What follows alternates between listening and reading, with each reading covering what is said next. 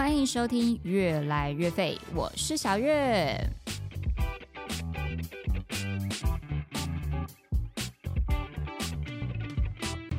前阵子年末，我们就带着员工一起进行一个年末的员工旅游。那因为我们是婚礼业者嘛，所以很多的案子跟排程大概就是半年前、一年前就会决定了，所以理所当然，我们的员工旅游的日期也需要先请大家先预留好时间。那因此，我就发现一个非常有趣的现象：我们在半年前、一年前就把大家的员工旅游时间定下来的时候，可是在这期间，其实人跟人之间的人际关系。又或者是员工跟公司之间的一些变化，这一年半载当中，其实会发生很多不一样的现象。总而言之呢，我们夯不啷当正职加一些派案的伙伴们，大概是三十二人，就进行了为期两天一夜的员工旅游。不知道有多少的听众朋友自认自己是一个社交障碍的人呢？我先说一下，我在网络上找到关于社交障碍的定义是什么？社交障碍是一种常见的心理疾病，导致患者在社交场合中感觉到焦虑跟害怕。社恐者对于他人接触或社交行为感觉到恐惧。无论你平常看起来是外向或者是内向的人，都可能会有社交恐惧哦。那他就举例了几种，就是社交恐惧的人会有的一些情境跟状态。那我就念出来跟大家一起来分享。首先，第一点就是认识新朋友；第二点是在他人的面前进行表演或者是演说；第三个是讲电话。诶，讲电话哦哦，就是哦。我知道了，因为现在大家其实都是传，嗯，可能讯息的方式，不不论是 lie 啊，或者是 Message 的方式，所以现在讲电话好像的确是一件蛮令人觉得恐慌的事情哦。很多人都很害怕接电话，所以第三点，嗯，感觉这个的确是蛮多人会有的一个恐惧。第四，使用公厕，诶，为什么使用公厕会令人感觉到社交恐惧啊？大家知道原因吗？你们在使用厕所的时候会觉得恐惧吗？是因为在排队的时候，大家列队站在那边等待，嗯，前面的人使用完毕的那一段期间，会让自己觉得恐惧吗？不然，我觉得把厕所的门关起来，自己在那个里面，我觉得算是蛮舒服的吧。第五点，在公共场合请求他人协助。第六点，与他人约会时，这个与他人约会可能是不太熟的朋友吧。第七点，与他人聊天时。第八点，单独一个人吃饭。第九点，接受采访。哦，这当中大家不知道自己符合哪几项？我觉得这样看起来，我自己好像符合蛮多项的。我自己觉得我算是一个蛮反差的人，无论我不知道是不是跟自己是双子座，你知道，就是很善变啊，有两种不一样的人格有关系，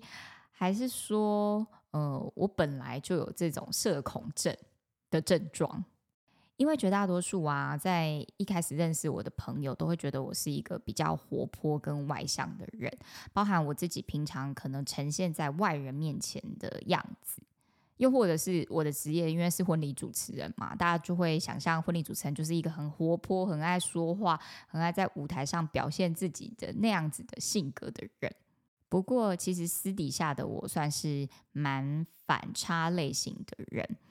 那呃，在舞台上当然就是一一回事嘛，但是私底下我其实不是那么爱社交跟。嗯，交新朋友，所以我也常常被我的先生嘲笑，因为我先生他在外人面前看起来是比较文静的，但他其实是很乐于去交新朋友，反而是我其实常常都会觉得很恐惧、很焦虑。只要参加这种呃会认识新朋友啊，或者是那种陌生的需要社交的场合，我都会觉得很害怕。不知道有没有人跟我一样，在面对这样的场合的时候，每一次要出门之前，都会在家里纠结半天。所以，因此，我真的很能够了解有社交恐惧症的人在出门的那一刻会有多么的纠结。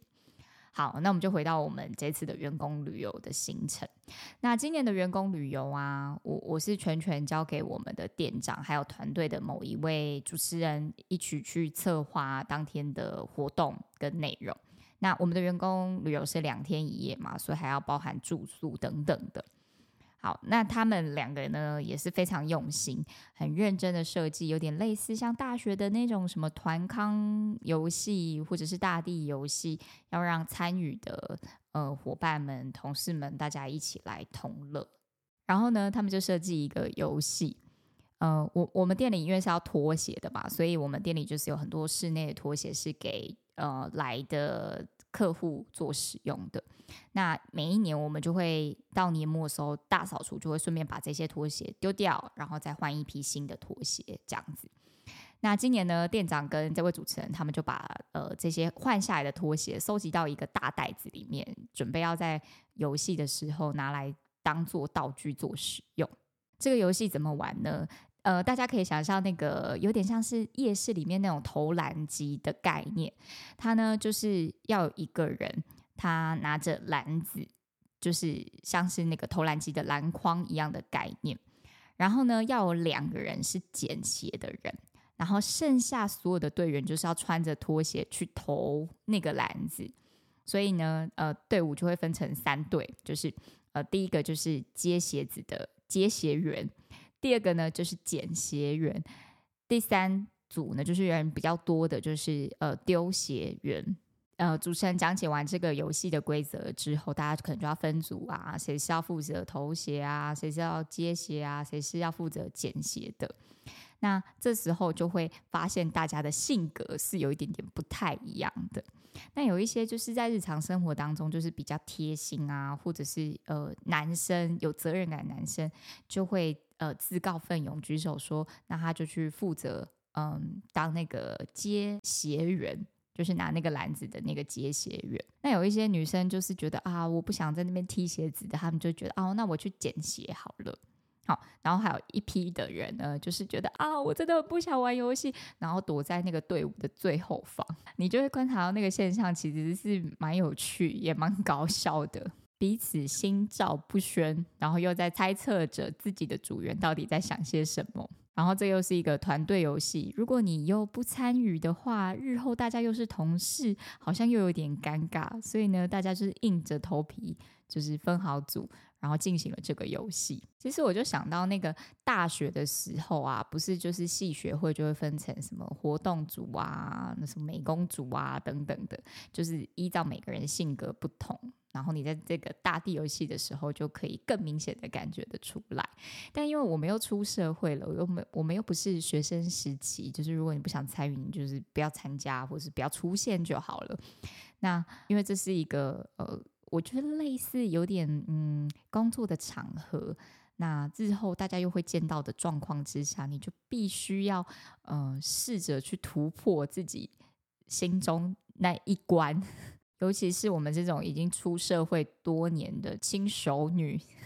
或者是青壮年，所以可以理解大家会有为难之处啦。但是大家也是诚意满满的，全力配合了一整个下午的那个大地游戏。说实在，是其实蛮好笑、蛮好玩的。当然，我我理解一定会有人有很多人觉得说，看到底什么时候结束啊？真的是很烦。后来我们就在返回。台北的呃下车的那段时间，就有一位新进的员工，大概就是来到嗯我们店里，可能就是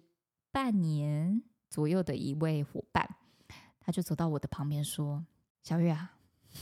我可以跟你聊聊吗？”哦，听到这句话吼，只要是老板，那个雷达就立刻打开。这件这句话的后面接的绝对不会是好事。然后我就立刻问他说：“嗯，那个叉叉叉，请问这是一个比较私密，那需要一个空间好好聊的事情吗？”然后这位新进的员工呢就点点头，我心里就在盘算着说：“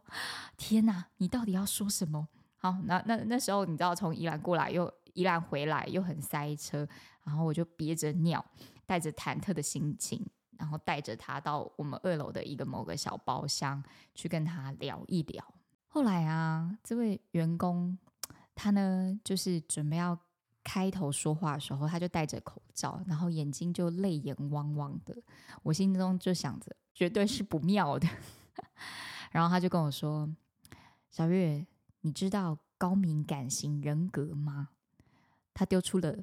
第一句话就是这个问句，然后我就在脑中跑过了这个词。我在心中有限的一些呃，对这个词汇的知识量，我大概理解为可能就是类似有一点社交恐惧的一个概念吧。对于别人的那个一言一行，可能你就会比较放大，或者是你会比较在意。然后呃，我觉得算是观察比较细微，然后比较情绪敏感的类型吧。这是我心中所理解的。于是乎呢，我就跟他说：“嗯，我大概理解一点点，不过因为我没有呃认真的去查过这方面的资料，所以我对于这个词汇的理解可能有限，或者是有出入，或者是有错误的地方。”后来呢，这个员工就跟我说：“嗯，其实呢，他在参加员工旅游之前，他不断不断的在做心理建设。”这件事情对他来说是非常非常的难，但因为呢，他就是很想要融入这个团体，很想要更认识大家，然后突破自己心中的那个舒适圈，所以他就报名参加了员工旅游。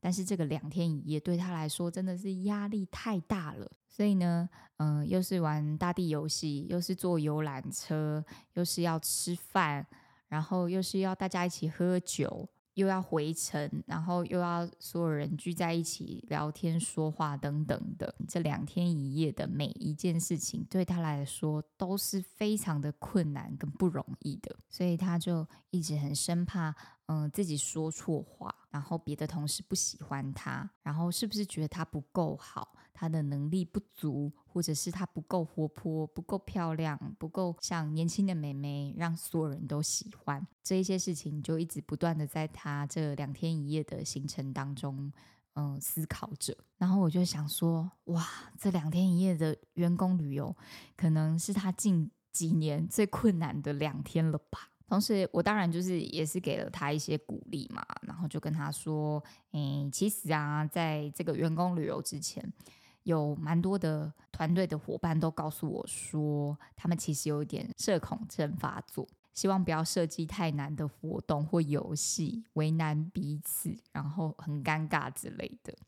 然后我就想一想，哎，其实因为我们的工作性质，就是好像不太有机会是。呃，除了主主持人之外啦，不太有什么机会是你一个人要对很多人说话。因为我们平常服务，譬如说彩妆师好了，他就是服务一位新娘，帮她化妆嘛。那摄影师他就是服务一组新人，把照片拍好来。那他们其实平常很少有机会在同一个时间会面对这么多的人，然后你需要花这么多的，就是时间跟精力去跟别人做朋友。然后让别人认识你，就是突如其来的一个很团体的生活，所以我觉得真的是为难了这位员工啦。如果我自己有明显的社交障碍，那我觉得这件事情对我来说应该也是真的很不简单。我希望这名员工经过这一次之后，千千万万不要对团体生活就此抗拒，以后再也不参加类似的活动。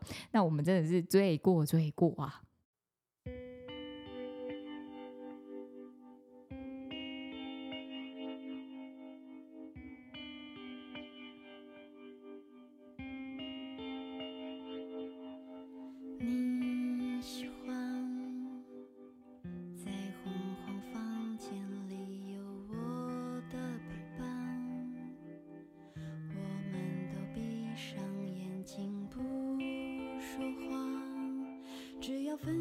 心中发亮的月光。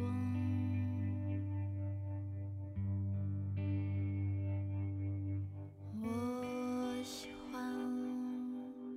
在茫茫人海中发现你寻找我的模样，相信我从此不会再迷路，可以放下。手中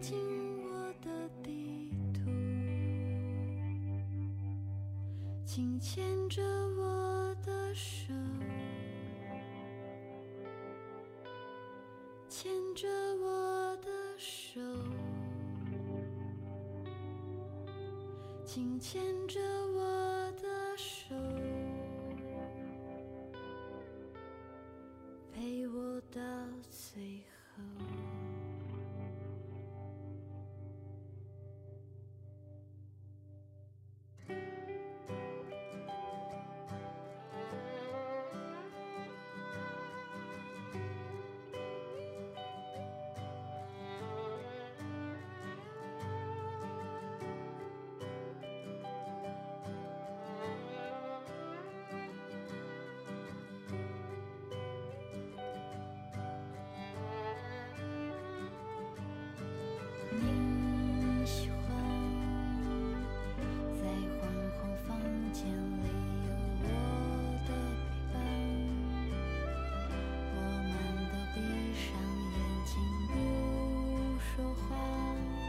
只要分享心中发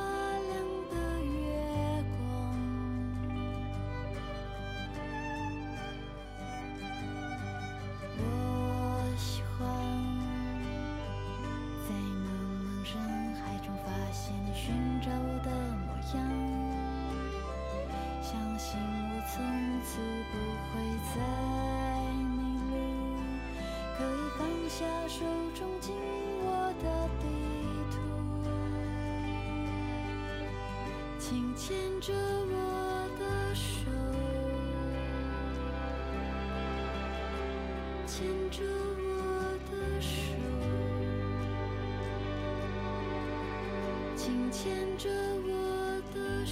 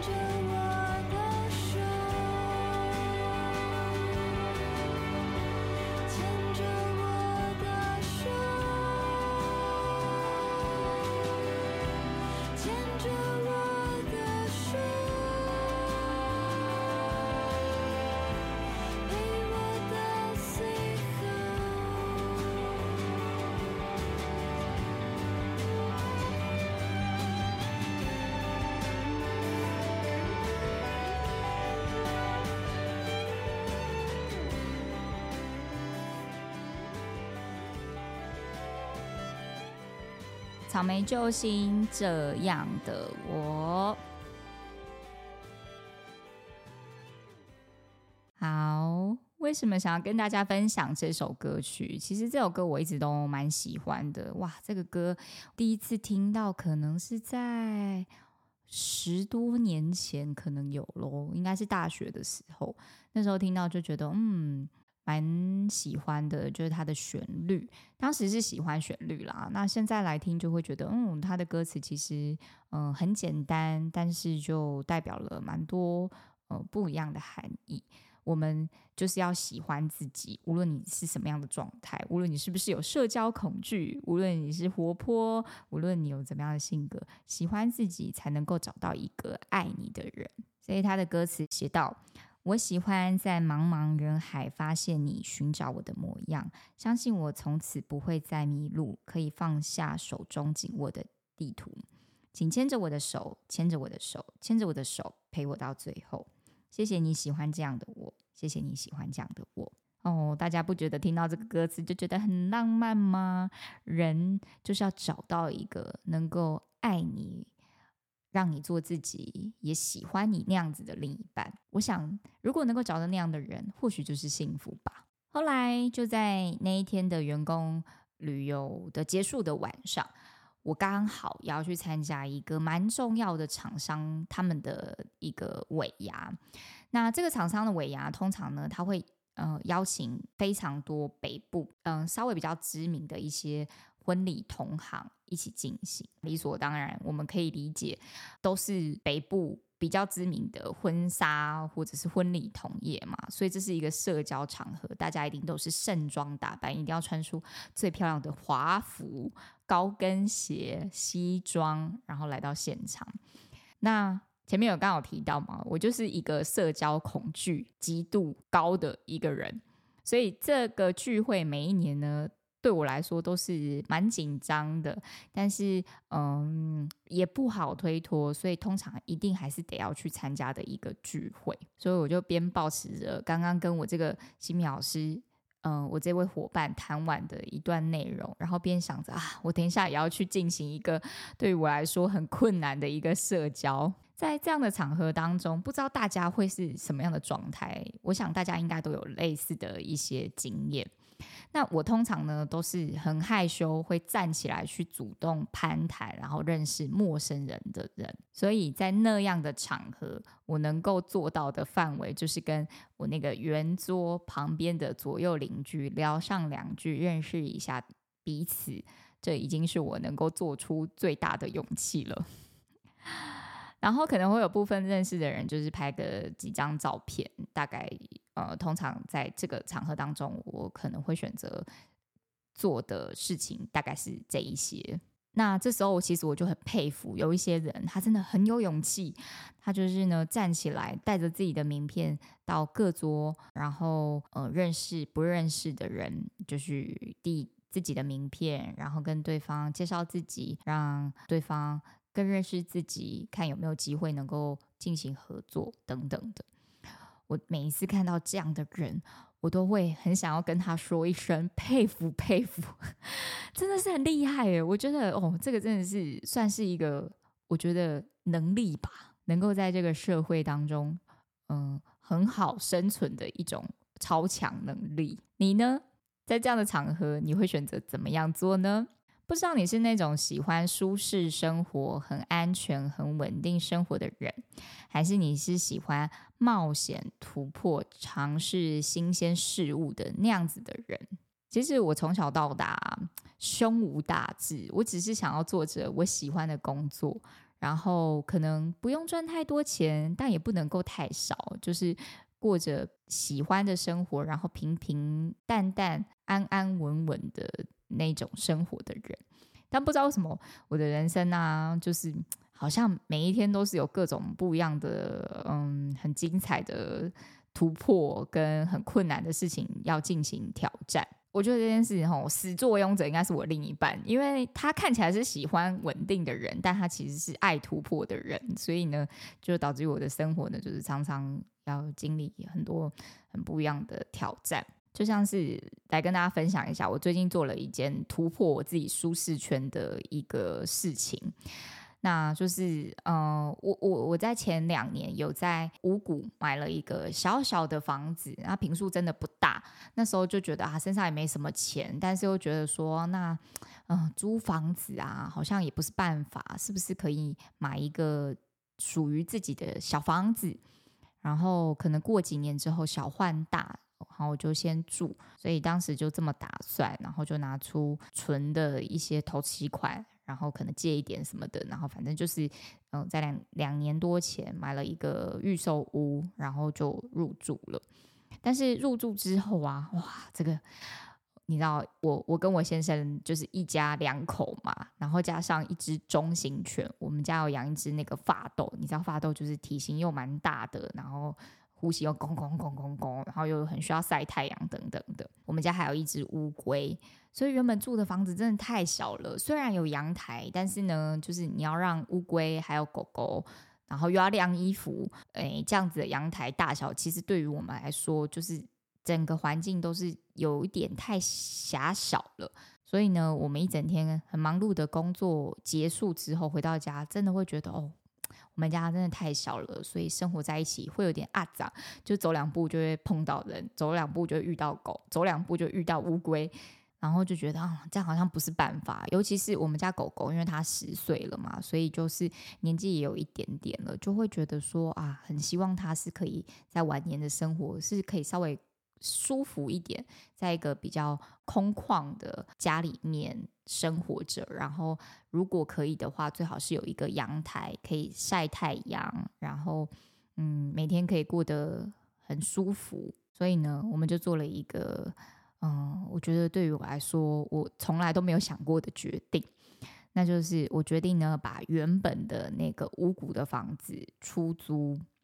然后呢，自己呢就到淡水。租了一个蛮大的房子，虽然是淡水，但是因为房子蛮大的，所以它租金还是不便宜。然后离公司台北市又有一段距离，所以很多人听到我这个决定之后，都会骂我说：“哦，你干嘛做这个决定？然后这个钱你在台北市都可以租到呃什么样的房子啊？你住在那个淡水这么偏僻又很潮湿，怎么会这么选择？巴拉巴拉巴拉的。哦，你知道听到别人的那个